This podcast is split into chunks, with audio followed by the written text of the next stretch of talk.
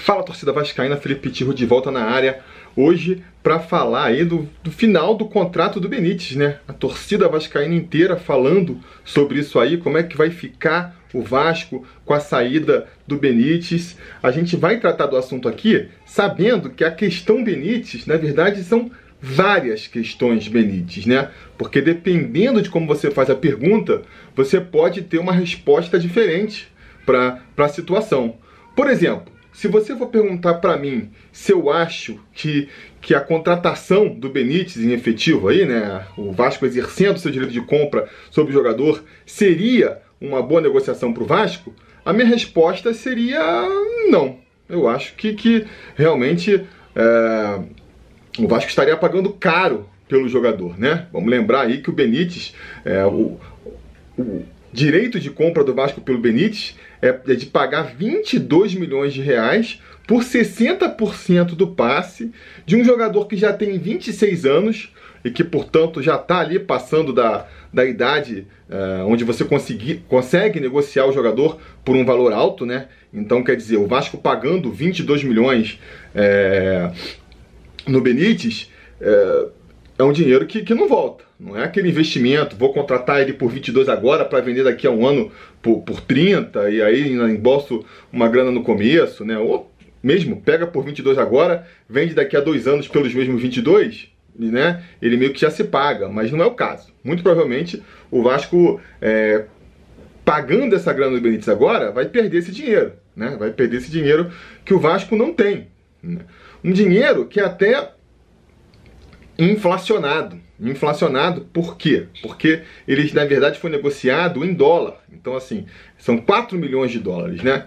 Que lá, na época da negociação no começo do ano, já era caro, mas de lá para cá o dólar deu uma disparada e aí ficou maior ainda. Então, é, é um valor que não vale o jogador, sabe? Acho que o jogador não vale é, esse preço todo.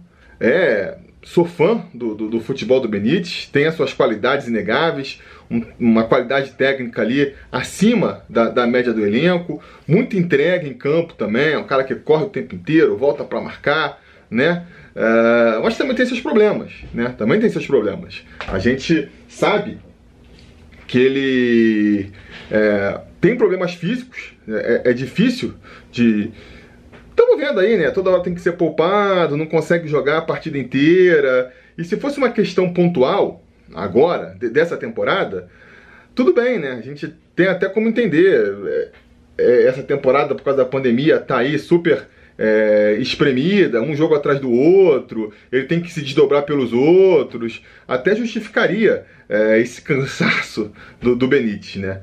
É, vou até aqui pegar o, os números do jogador pelo Vasco, só para vocês terem uma ideia. É... Aqui, ó.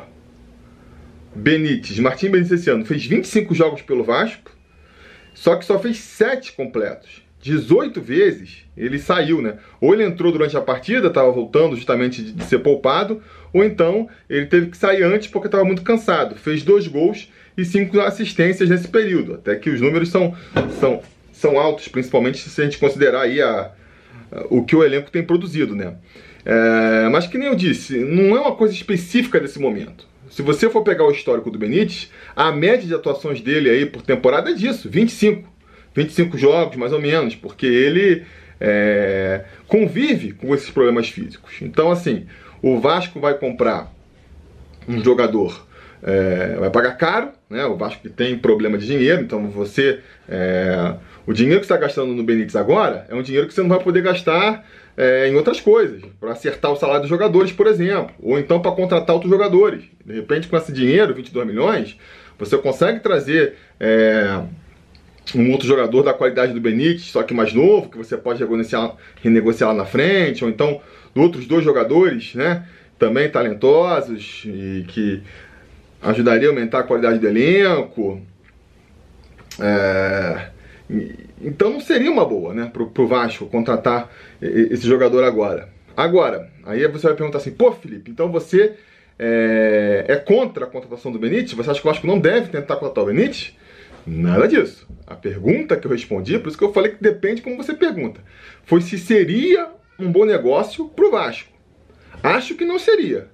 Apesar disso, você me perguntar, o Vasco deveria contratar o Benítez? Eu acho que deveria. Eu acho que deveria. Por quê? Dois motivos, basicamente. O primeiro, apesar de não ser um bom negócio, né? Apesar de eu achar que o Vasco poderia, com esses 22 milhões aí, talvez contratar jogadores melhores, o histórico de contratação do Vasco não sugere isso.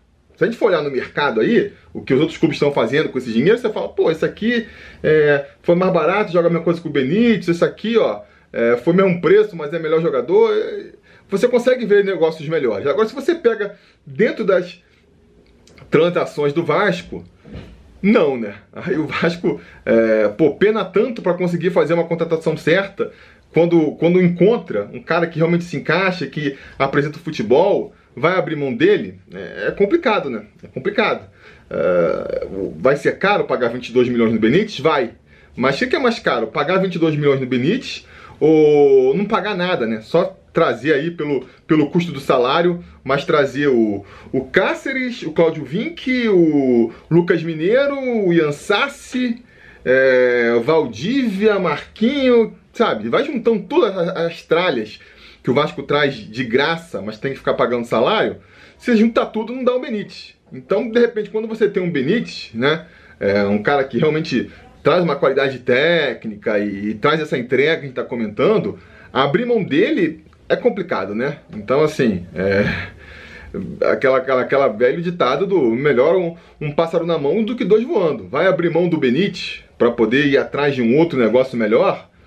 Muito provavelmente vai vai desperdiçar esse dinheiro, né? Vai desperdiçar esse dinheiro. E principalmente, o segundo motivo, que vocês também já devem estar gritando aí nos comentários, é que, cara, abrir mão do Benítez agora é é abrir mão do Benítez em troca de nada. O Benítez vai embora e quem vai vir pro lugar? Não dá, já fechou a janela. Não tem como o Vasco contratar outro jogador. E o cara ali, o Benítez, é o único jogador ali no meio que resolve as coisas, né?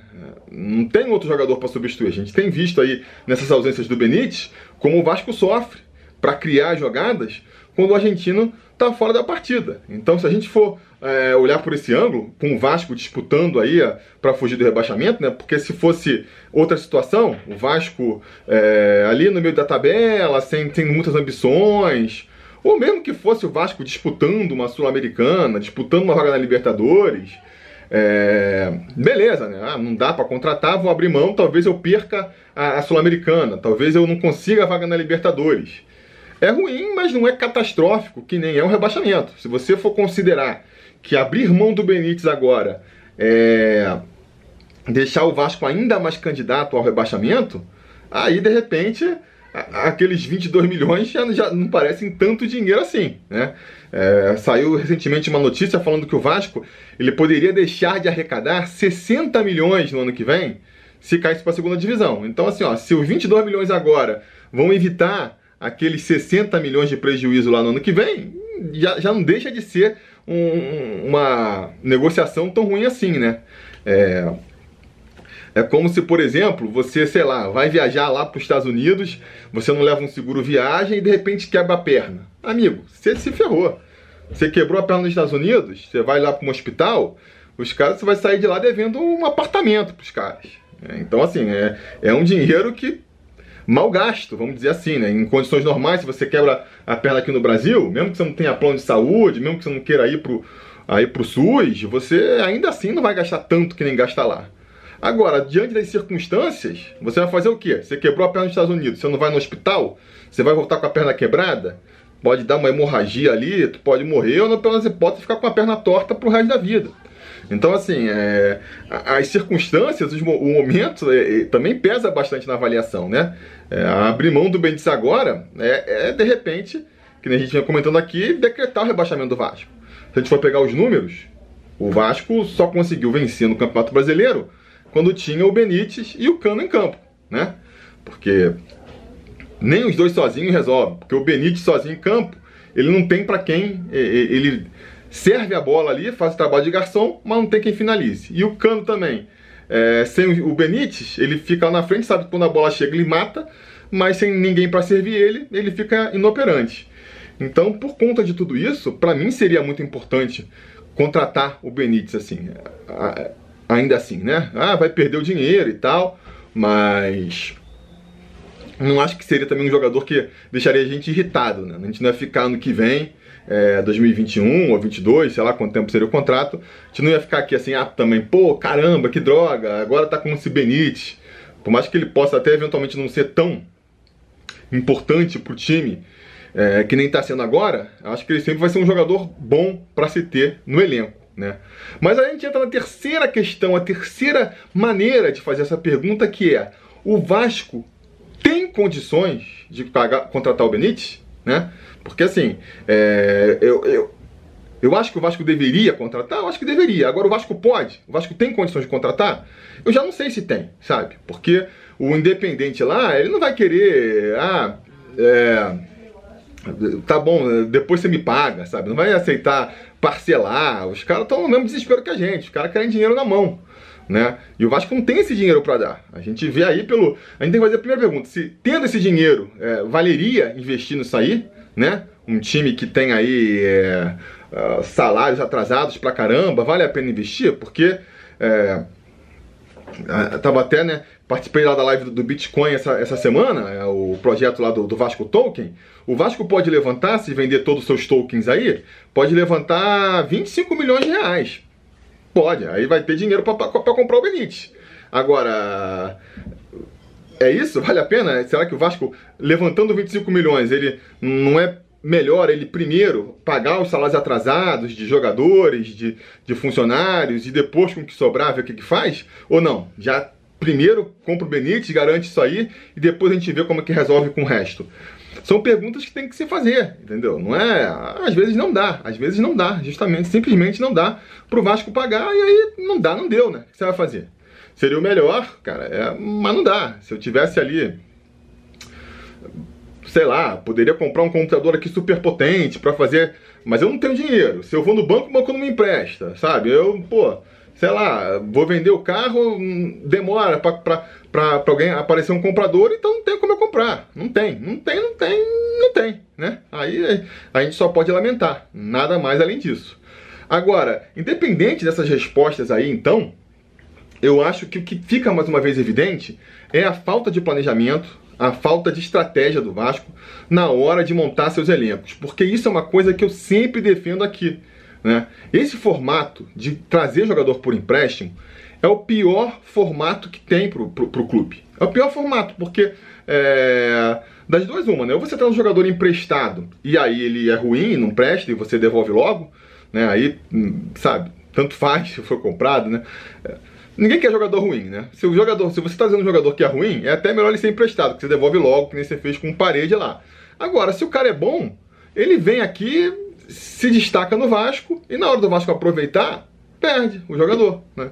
A gente está sofrendo um pouco mais agora, porque por, por, uma coisa que não tinha como prever, né? Que foi o lance aí da, da, da, da epidemia que empurrou um pouco o calendário, então a gente perderia o Benítez antes do final da temporada.